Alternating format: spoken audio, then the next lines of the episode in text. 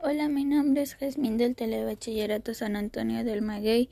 Hoy les hablaré sobre la pregunta ¿Eres tonto si puedes copiar un examen y no lo haces? En lo personal yo creo que si el filósofo Sócrates pudo educar y crear jóvenes que consiguen la merecida justamente cuando no había varias modernizaciones como en la actualidad, copiar en un examen y hacer eso por el resto de la vida, eso es, un, eso es ignorantes.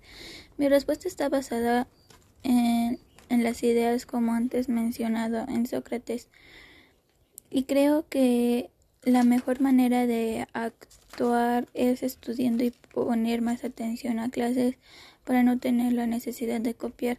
Para concluir, yo recomiendo la atención y el estudio a las clases que los profesores proyectan.